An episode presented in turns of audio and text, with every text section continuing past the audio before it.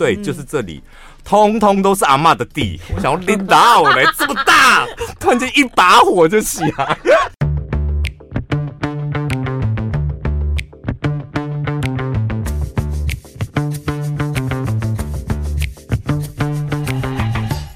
我是小潘，我是宝拉。好了，开工了。对，一开工就要挑男的来做，这样才有你知道上工的感觉。真的吗？对啊，不然你，你可以立刻收心哦。我是没有把心放出去。什么叫放心？你你们放假都会把心撒出去？当然呢、啊，大家都会觉得不可能啦，都放这么久了，怎么就是放假都放到腻？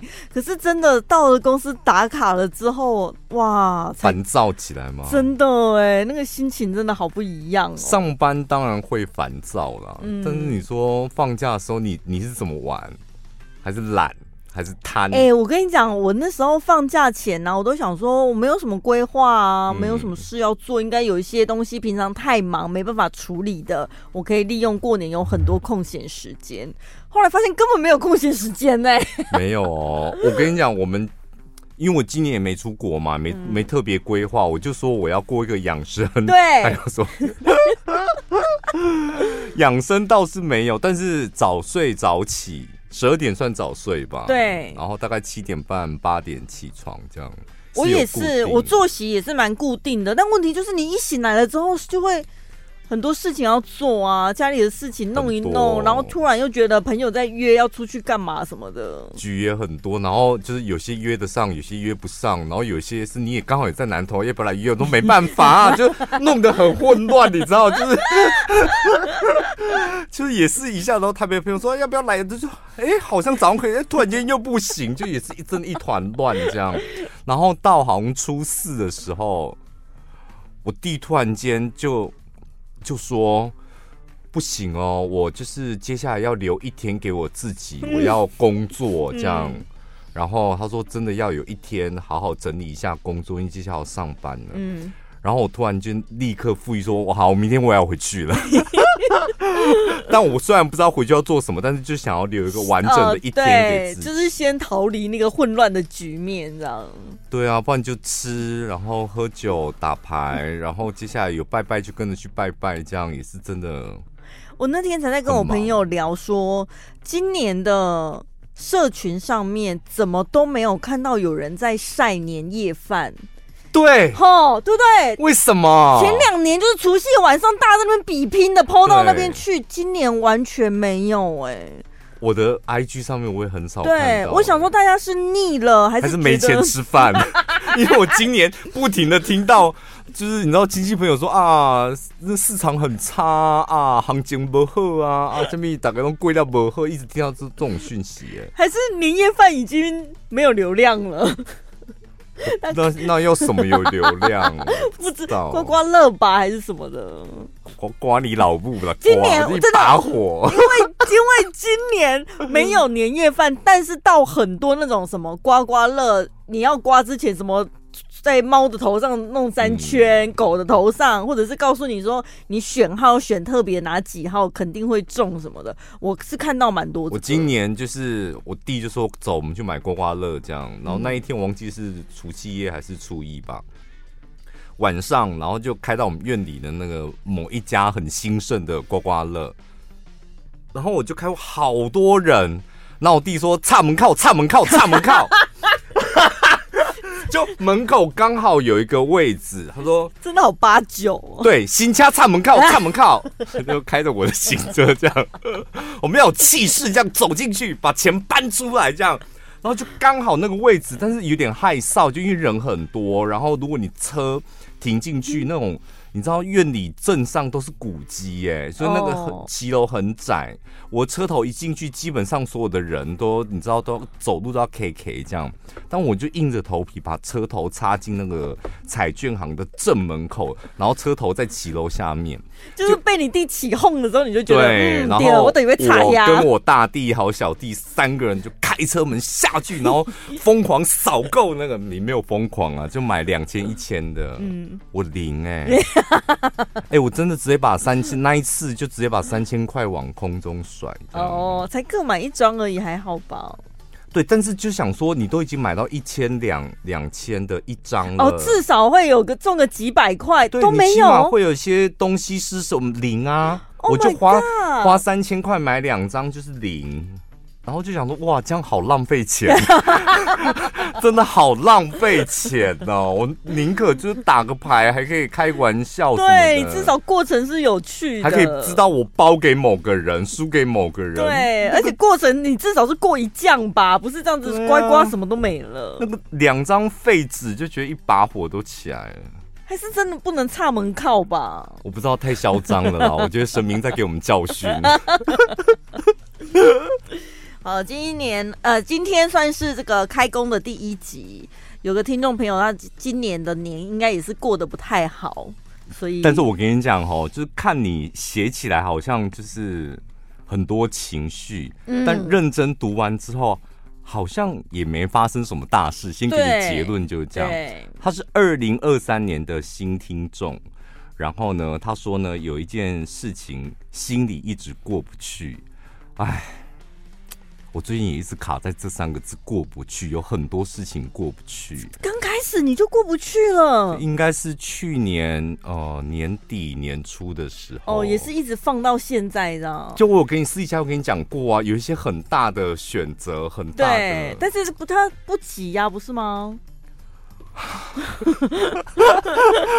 过不去，或者是没想法，跟急不急好像没有太大的关系。我比较不是那种像你的个性是那种还不急呀、啊，啊、七月再来想就好。我就比较不不是那种个性的，七月在八月应该也可以吧？我就会觉得可能过一个月或过一段时间自己就会有想法了吧？我不。我好像就是，如果我觉得这件事情蛮重要，我就会开始想想啊，想不出来。你的方法就是去拜神呐、啊，求神明给你一些智慧什么的。对啊，都没给啊，就从去年年底在拜都没给，没给我智慧，所以我也过不去啊。哦，好，他想听听我们的想法，这样。他说呢，去年十一月中，公公跌倒住院。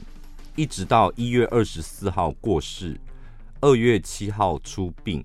那这期间呢，只要有空就会去帮忙照顾，甚至呢，在公公过世到出殡期间，该做的法会、该有的礼数，我都替公公争取。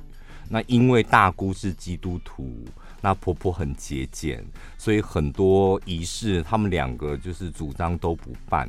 但是我知道公公是个传统的人，很重视这些妹妹嘎嘎，所以呢，跟老公相当坚持立场，一定要帮公公做一个圆满的法会，这样。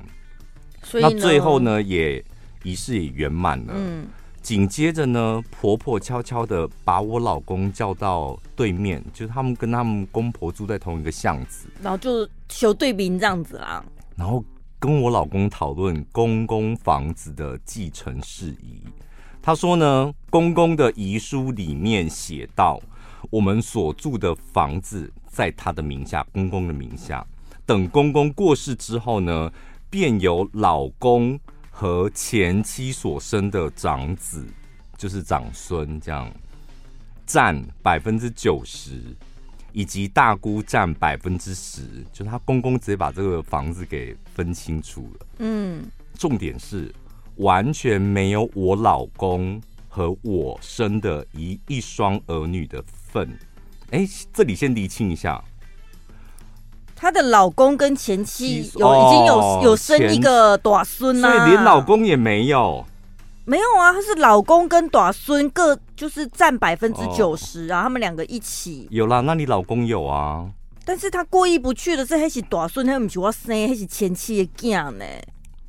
啊！我跟我老公，哦、我本来以为，我本来以为连你老公都没有，你老公有。对，我也是现在才看懂，对不对？对不对？老公和前妻生的长子就长孙就百分之九十啊，大姑占百分之十，所以基本上你们还是可以住这一栋，就是看那个市值十趴多少，然后就可以现金给大姑嘛。一般应该是这样处理吧？对，然后再来呢，开始闹脾气哈，嗯、听众朋友，我也不稀罕那些房产，在台中市中山区又怎么样？台北，很 好，台北。很好哎、欸，中山区对啊，现在那里很夯哎、欸。通常会讲说在台北中山区又怎样？那就是很有怎么样。老娘看不上，反而高兴，因为我的儿女既没有继承他家的遗产，那到时候我要求儿女改成我家的姓氏，腾我家的香火，他们也也没有立场说什么吧。这里开始耍任性喽。这个，但某一天睡醒，我突然间想到，我的公公。难道是把我当佣人吗？让我进门只是为了照顾他的长子和长孙，完全没有任何的福利跟保障。等到他的儿子就我老公哦死了之后，我没有利用价值，我的继子可以随时把我扫地出门，我连含扣的余地都没有。结婚十三年，生了子女一双，照顾一家五口，依然被当外人。是我的想法太扭曲，还是他们家欺人太甚？就两个问，这有问题吗？我觉得 他的问号，虽然是他问号这样，对，但你自己讲的都很清楚了嘛。可是这个遗书他已经写明了，那如果他是。合法的遗书就真的是没得商量了，没有办法去争取什么特留份什么。我跟你讲，我们不讲遗书，也不讲就是法律上的问题，嗯，因为就法律上的问题，这个听众朋友他没有在纠结法律上的问题，哦、你看从头到尾就是一个 kimoji 的问题呀、啊，嗯、就是我帮公公，哎、欸，公公死了，我还帮他。办一个圆满的后事，这样，因为我公公很注意这些美美嘎嘎。这个媳妇，就我们的听众朋友，他平常应该是个蛮细心的人。对，而且我觉得，其实那个你前面做这些事情，其实基本上前提也不是为了遗产嘛。因为那时候根本不知道公公有留遗书啊，你是自己心甘情愿你想这么做的，而且就是那个遗产又怎样，还不就只是台北市中山区，又怎么样？你当初不知道，怎么怎样不敢换啊？我起码几不敢啊。结论看起来，你就是两个字过不去嘛，委屈。对啦，就是为这个家，然后甚至为你公公这样。所以我我就说，我刚刚讲一半，前面要做这些事情，你自己发自内心你想做的，那你做了之后，我想你可你哎，你有办法去说服大姑跟婆婆，然后坚持传统仪式。我想你当下心情也是很踏实的吧，而且当下老公是站在你这边的，那后面才蹦出了哦，有遗书，那遗产是这样分的。那现在这个时候，我觉得关键点应该是在看，是看在她老公接下来的态度是怎么样了吧？因为老那个公公走了都走了，该做的事情都做完了，那现在是活着的人的事情啊。这个听众朋友就是在跟死人过不去啊，他的委屈感就来自于这个死人，就死掉的公公啊，让他觉得十三年了，我依然被当外人。你本来就是外人啊，就是你是嫁过去的，嗯，就是表面上当然就是大家是一家人，但老实讲，你还是外人，所以这个事实你得要认清，就是还是会分嘛。我跟你讲，一个家庭像我们我阿妈家那那那怎么办？就是。呃，我大舅、小舅，然后我阿姨、我妈，就两男两女嘛。嗯、那这算是一家人了吧？是啊，没有哦。乡下人家在分财产的时候，就是男生通通都有，女生通通都没有。对。对我们家是这样的，而且就是阿克一个人有淡薄仔手不要钱，有无？啊，给出去给查某囝，就是那些现金哦，你拿就就是包个大红包给你，然后拿多少就多少，其他的遗产不干你们的事，欸。对，啊，我们家那个，哎，我这个做儿子的我。这也是很替我妈过不去，看着都看在眼里呀。那一天我们过年的时候就去看房子嘛，院里的房子，然后就一家人来看，就还跟亲戚陪亲戚去看，这样看院里的房子，看着看着，然后大家就是看完结束要回家，经过的路上，突然间某一个好像我我阿姨吧说，你知道吗？从这里一直到那里，来快到喽，就是前面那个电线杆那里。还没到，还没到，还没到。对，差不多就是这里。对，嗯、就是这里，通通都是阿妈的地。我想要拎到嘞，这么大，啊，你们都没分到。突然间一把火就起来。然后我想说，其实我妈跟我阿姨就两个女儿，怎么还可以笑笑的在讲这个？嗯，但是有时候就让那种委屈感，就是真的在你个人呐、啊，就是过不去，就真的过不去，给自己一点点时间，慢慢消化，你是有办法过得去的。如果以我的个性呢、啊，公公已经不在了嘛，她婆婆还在啊，所以怎样把气出在婆婆身上吗？你当初为公公做了这么多，接下来对婆婆，我可能就是不会付出这么多心力了。该尽、哎、天平、哦，对啊，我该尽的孝道，我能做的，我愿意做的，我当然是 OK。但如果你有额外的什么要求的话，我就要看我自己的 kimoji。我接下来不会让自己心里过不去。啊，那你什么星座的、啊？你是摩羯还是天平吗？因为我我你这种委屈感我很懂，摩羯座常常会这种很注重这种小细节，嗯，那这种小细节就表面上你们看我们都没事，嗯，但事实上我们就是内心小剧场，可能七七四十九天才会结束。那我们天平是我哪不知道的不代志，好啊！你现在被我知道有这件事，我就会开始斤斤计较喽。我就这个也会算，然后那个我也会评估什么。然后接下来你就是以自己为中心，你要让自己开心，不要再让自己受委屈。那怎么办？他就是一个习惯付出的人。你知道有一些人是这样，其实我觉得我他像他这样是对的。他一定是那种在家族里面是属于那种什么事我来。好，我多做一点，我多想一点，属于那种比较强出强出头型的，就是其他人顶不住主啊，对啊，不啊，不然我就我来做这样。对。但是呢，他还不是傻傻做那种，他做完之后，他觉得你们应该要说声谢谢吧。他不是求那种哦，你们大家给我钱，给我什么的，但起码就是你们得要说一声谢谢，知道。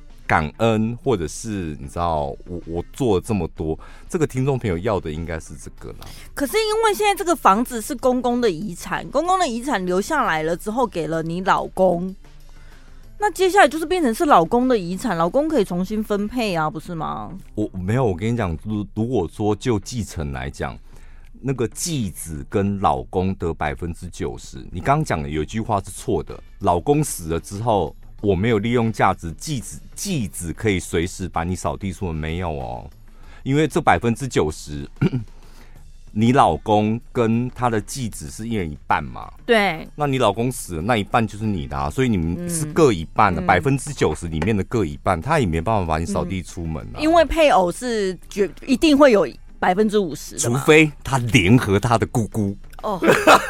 他跟他姑姑，他姑姑不有百分之十啊？对，然后呢？啊这样就超过了一半啦。哦，房屋继承是这样，如果你们的持分有超过三分之二，三分之二的人可以做主说，但我们要把房子卖掉。嗯，就是持份比较高的啊，你卖掉，但是钱会分我吧？对啊，因为我有继承权啊，所以所以你不会什么都没有啦。虽然那是很扫地出门是有可能的，如果他 他联合姑姑，然后大家一起同意要卖的话，但是这是很久以后的事啦。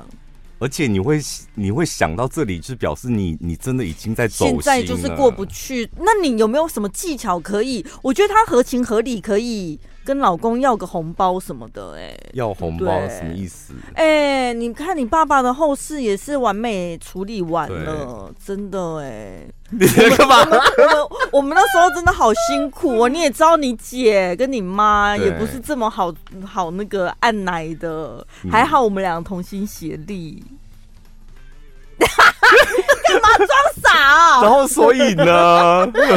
我在请教你有没有什么方法可以跟老公要点红包？哎、欸，这你是要红包就可以过得去的，是不是？如果所以这个，因为我觉得就是像你讲的，多多少少要表示一下吧。哦才不会，他这十几年辛辛苦苦的，哎，讲真的，我们又没有血缘关系，公公跟媳妇没有血缘关系，但是他这样劳心劳力的。但怎样？我觉得这个听众朋友是你这种内心话，你不太敢跟别人讲，对，你甚至不太敢跟你老公讲，就是什么？哦，因为他最后讲说，是我想法太扭曲，还是他们家欺人太甚？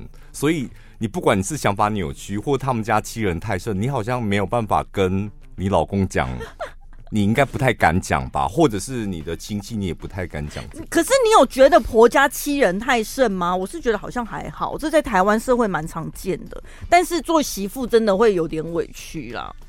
婆家欺人太甚，也没有到那么严重吧？因为温当温，对啊，就分比较清楚而已。对啊，我就是好温健啊，啊你。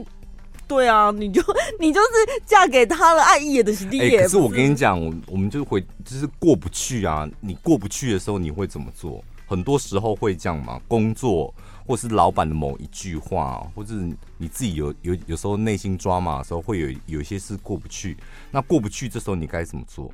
我会先让自己想一些其他事，或做一些，就分散注意力。但是过一段时间晚了之后。可能又会想到，对，然后又会想到，我会就是让自己沉浸在那个情绪里面，就真的去想这样，对，就把它想他为什么这样什么的，然后能骂要难要难过就难过，要生气就生气，对，但是好像不会太久，应该十几分应该就会想完了吧？因为有时候只是小事或什么，嗯、想完了之后就开始再做别的事，然后又会再想回来，大概会这样子反复。巡回几次，可是。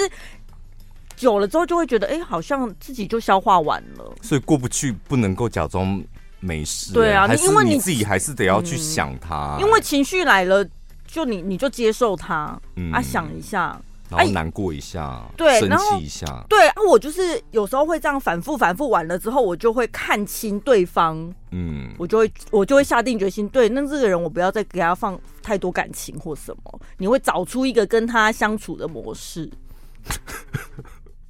我在想，我过不去，或者是很多坎，就是内心在小剧场的时候，我会做什么？我我后来好像想到一个方法，就是负能量的时候，我就去运动。哦，然后不知道那做起运动来真的没滋没味耶。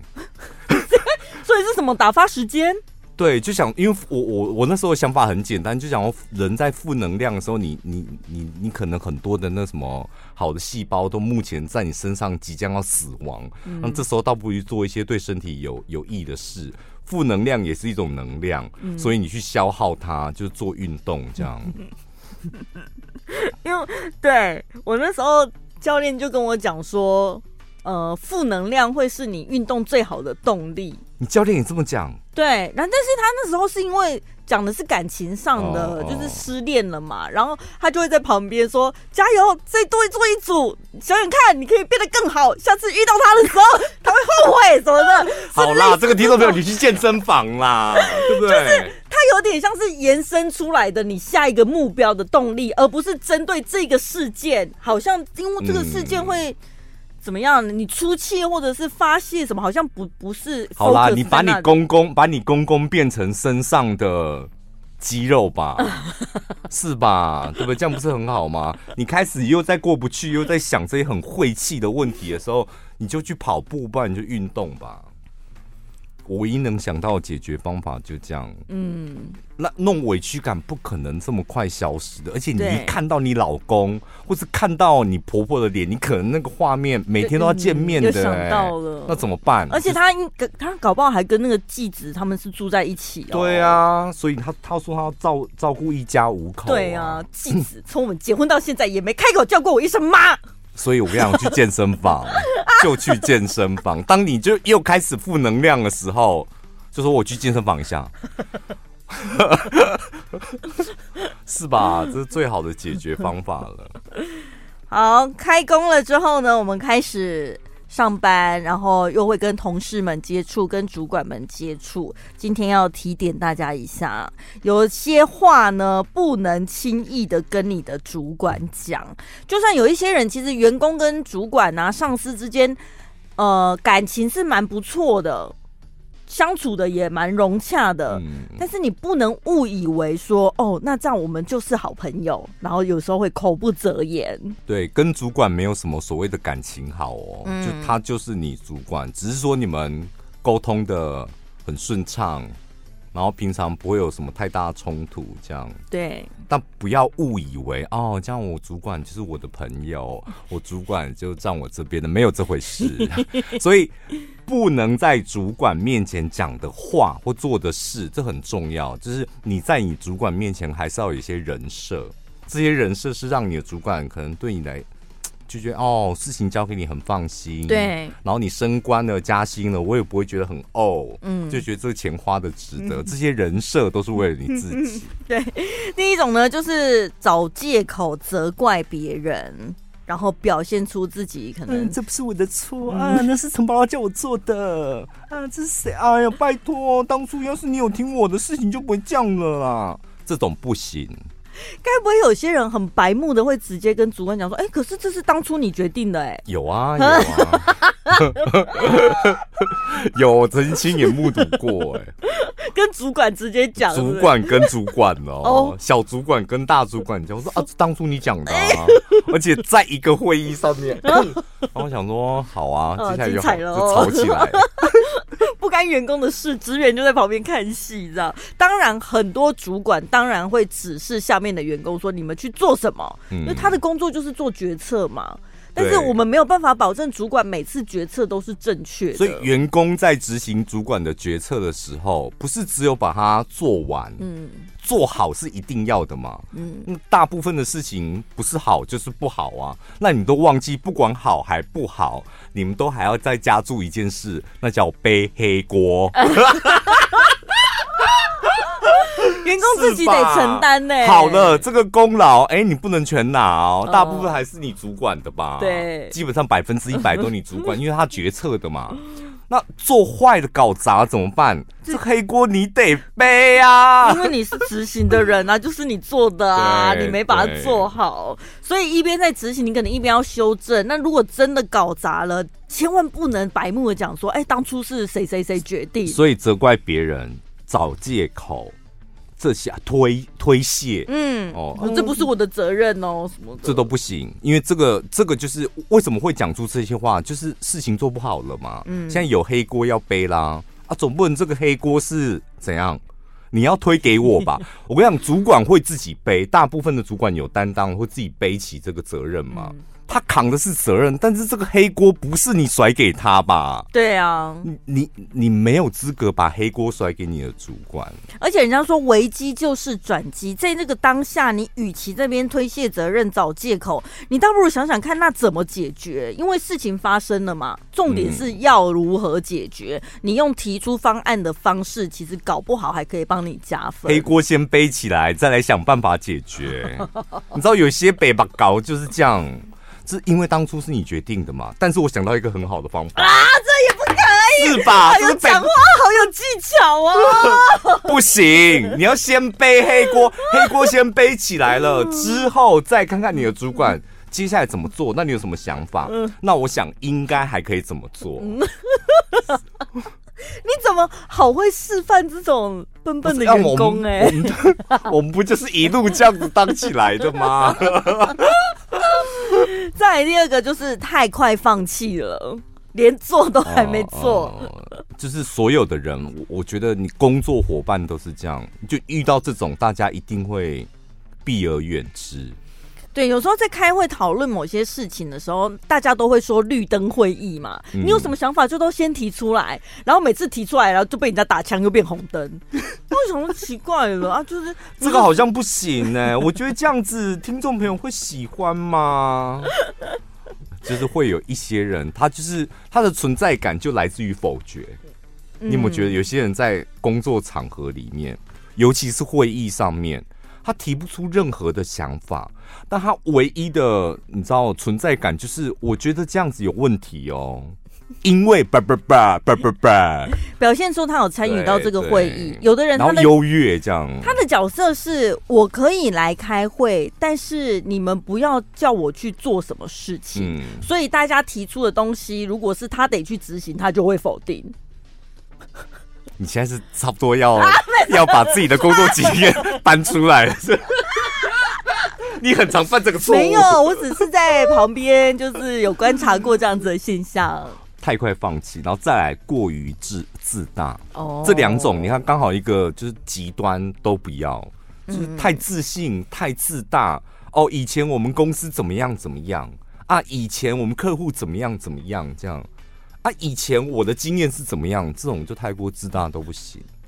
或者是在会议当中，主管可能会提出他未来的想法什么的，你也不可能用你专业的角度跟主管讲说，嗯，我觉得这个好像有点老套哎，什么的，嗯嗯、或者我觉得这个也不可行，怎么样？这就是太过于自大了吧？有一次啊，有一次也是哦，我好像记得是去年有一个 AI 会议，就老板请所有的主管来开有关于 AI 的会议，这样。嗯然后老板很认真，因为他事前就请大家准备 AI 相关的内容，然后来互相激荡一下，所以我很认真的准备了。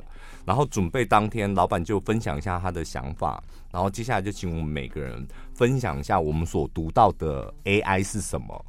然后我当然就是很认真的把我准备的功课这样。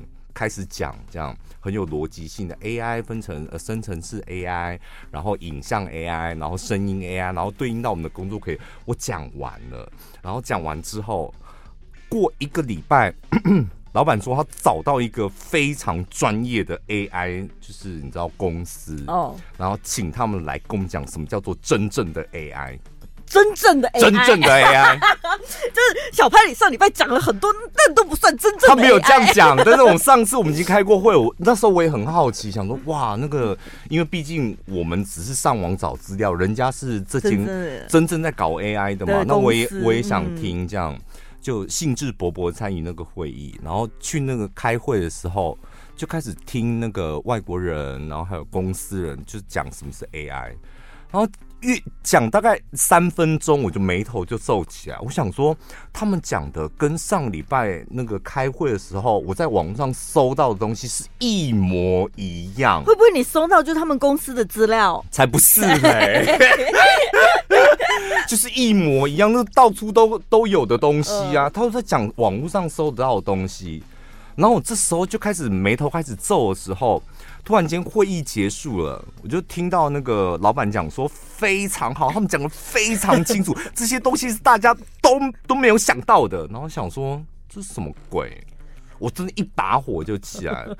我想说真的是外国月亮比较圆，是不是？就这些明明，而且我用美妙的声音，广播主持人声音讲过一次啦，我就这一口气就忍下来。大概隔了大概一个月，有一天我就是真的跟老板聊天的时候，我就跟他讲说。上次那个 AI 的会议啊，我不知道你对那间公司的想法是什么，但是就同样的内容，其实，在上一次的会议我已经讲过了。那第二次他们又来讲，浩浩荡荡一群人来讲，其实讲的内容跟我上次在网络上面搜到的，其实内容是差不多的，但是你却大肆的称赞他们，这让我有点不是滋味。嗯嗯。这是你有点在干嘛？跟他撒撒娇讨拍？没有啦，不是我我，因为当下我我有点不爽嘛。然后隔一滴久一点了，没有没有那种情绪，我觉得就可以跟老板讲这个。我也想问问他为什么？是我讲话你又没在听吗？结果呢？我很好奇他的回应。他的回音是什么？我真的忘记了，因为我那时候只是就是想要讲你的。对，我就是因为有哎，你知道，我就跟我们上个阶段讲那个听众朋友，你有时候一些自己的过不去，嗯、你必须得要有一些自己的解决方法。嗯、那一阵子我就觉得，我小剧场就是，所以呢，是我讲的话老板不想听，还是我讲话的方式不对了？就老板没有进到老板的心坎里。还是我讲的方向根本不对，那为什么同样的东西，就外面的人讲，老板称赞，那我讲就是老板一点感觉都没有。我一直是小剧场这种东西，嗯、但这种东西一点都不重要啊。但是跟老板讲完之后，就整个人就过去就舒畅了。对，啊，会耶，我也有经历过，就是很有一些东西我以前提过了，然后就被人家否决掉。嗯，然后过了一阵子之后，大家又说要开始做那个东西。然后我就你，你就会纠结，是不是？我就会有点耍任性，我就会觉得那要做你们自己去做，我就不会想要参与。你会讲出这种话吗？没有，心里、哦、心里。哦哦哦、所以后来他们就大家就会哇开始兴致勃勃，好，我们来做什么什么，然后我就会在旁边看。是要看笑话吧？在旁边看，想说哦，好啊，那就看你们做啊。他有有掺杂一些诅咒吗？没有，没有，没有，没有。怎么会这样？所以大家职场路好像都差不多哎，都一样，就是你一定会 这种，好像是。比较新奇，就会有点不甘心呐、啊，就会觉得那为什么我讲的就不行，就没有人认同，啊，其他人讲就 OK。有哎、欸，其实我有跟我朋友讨论过这件事情，嗯、因为我我我一个朋友，他就说奇怪，同样的话题跟同样的一件事，是一群朋友在吃饭聊天，大家就在打闹，就他讲完之后，大家的反应就是大概三四分。然后我讲完之后，大家的反应是百分百，嗯，然后在旁边就会觉得，所以呢，我在这个群里面的位阶比较低吗？还是我的影响力比较低呢？还是我讲话的方式、表达方式有问题什么的？他就会纠结在这个点，跟你一样，他是天秤座。你现在是不是动不动一不小心就会把所有的天平串联在一起？会啊，我超会串的，好不好？然后就觉得，哎、欸，你们真的好像哦，一模一样。对，但我后来就想说，哎、欸，这是对，是哪里出了问题呢？但有时候讲话就是这样嘛，像我们做这行的，讲话本来就稍微比较。那个叫什么感染力哦，嗯，穿透力哦，那就那些东西比较容易，你知道穿进别人的脑子里跟耳朵里啊。我后来就觉得有一些事情你真的想不出答案的，我就会觉得说啊，算了，也不用纠结这些，可能就是频率对不对嘛？对啊，没对上就没对上啊，也不用强求。好，再来，还有就是跟工作无关的东西，一些什么八卦啊，对，或者是有一些。卑鄙下流的小手段啊，这种想法不太方便。这个看在，因为你为什么会有这些卑鄙的举动啊？我跟你讲，其实 他 他其实设计只有在学校学过，他那个没有没有真正的商业设计的经验。讲小话，你对讲小话，你可能你觉得你这么做是在抬高。在你主管面前抬高身价，嗯，但你你可能就是主管会觉得啊，你这个小鼻子小眼睛的人，嗯，对，或者是他可能会说出于好心，或者是提醒让主管知道一下，出于好心，对呀，我怕你对他带就是带有太高的期望什么，但他的能力我觉得好像不太行呢，会有这种人，怎样？哦，就是。啊，《甄嬛传》里面的那个曹琴墨吗？我真的没有攻击他，你误会了。我真的是提提醒主管。你这个好像曹琴墨，该死的曹贵人，就两边倒。这种话不方便讲哦。我不知道，但有些主管很吃这一套哦。对呀、啊，有一些主管他们就是走那种，他觉得他旗下的子弟兵越多越好。那你们，我怎么样确认你你是不是我的子弟兵呢？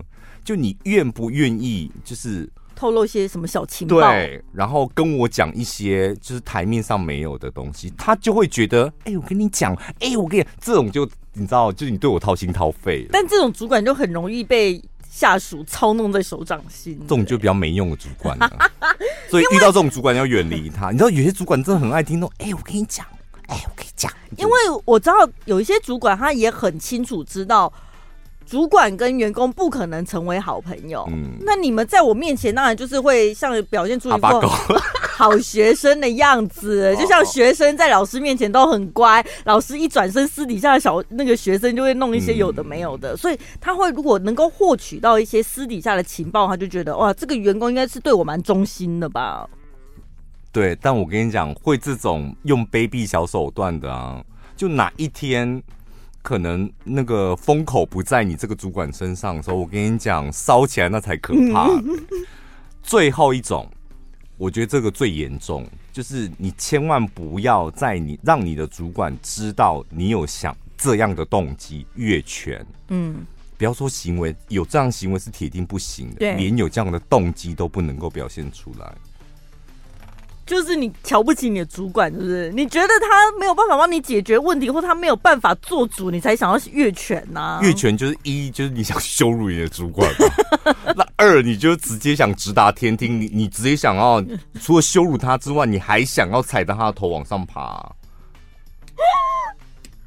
所以这没这个风险极高，成功率趋近于零哦。对，因为再来还有你的老板或者你主管的主管，大部分都是站在你主管那边的啦。所以你要一口气，你知道打两个怪哎。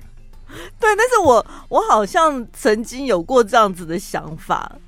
你想要你你想要羞辱你的主管？不是羞辱，哦、是因为我觉得呃，就是在执行某些事情的时候，直属主管他太忙了，嗯，他好像已经现在已经是焦头烂额了。那我就会觉得他好像没有在心有，已经拨不出心力来照顾我了。那是不是我就可以我自己解决这个对这个专案这样，然后去跟老板讲这样。好危险哦！我那时候纠结很久，哎，我想说，好怎么办呢、啊？到底？本人是过来人哦，就是奉劝大家千万不要这么做。这个是一个很高深的技巧哦。就是一旦你有这样的想法，那你要问自己哦，你是不是要干掉你这个主管？嗯，那你你得要有十足的把握嘛。你有能力干掉他，你再。多做这些越权的事情啊，嗯、那越着越着，你们两个就平起平坐嘛，就正面迎击。然后这时候我刚刚讲的那些卑鄙小人，他们就在旁边看，嗯，现在风口在谁那边呢？我们要往哪边倒呢？所以就会引起一股腥风血雨，这样哦。还是尽量不要了吼，啊，不然你就是技巧再好一点，你可能自己会制造一些机会，让你逼不得已只好讲出我现在想怎么做，然后刚好老板就在这边，好厉害哦！对啊，就是更高难度的啊，对，就你可能营造一些或设一些局，这样让真的哎、欸，不是我越权越越越越什么越急，不是是。刚好就是老板就在我面前，然后他就问我这件事，然后就得要打。上班族真的有办法这样子弄出这种局来哦，我很佩服。我今年就是我们抽奖的时候，看到一些听众朋友的留言，就说因为听我们的节目，他学到了很多，然后工作上面、生活上面，他尝试做了一些改变什么的，然后就觉得哇，设局这个部分铁定是要付费频道才要给的啊。想说也太厉害了吧！好，那新的一年呢，祝福大家开工大吉，万事顺心。嗯，我们下礼拜见，拜拜。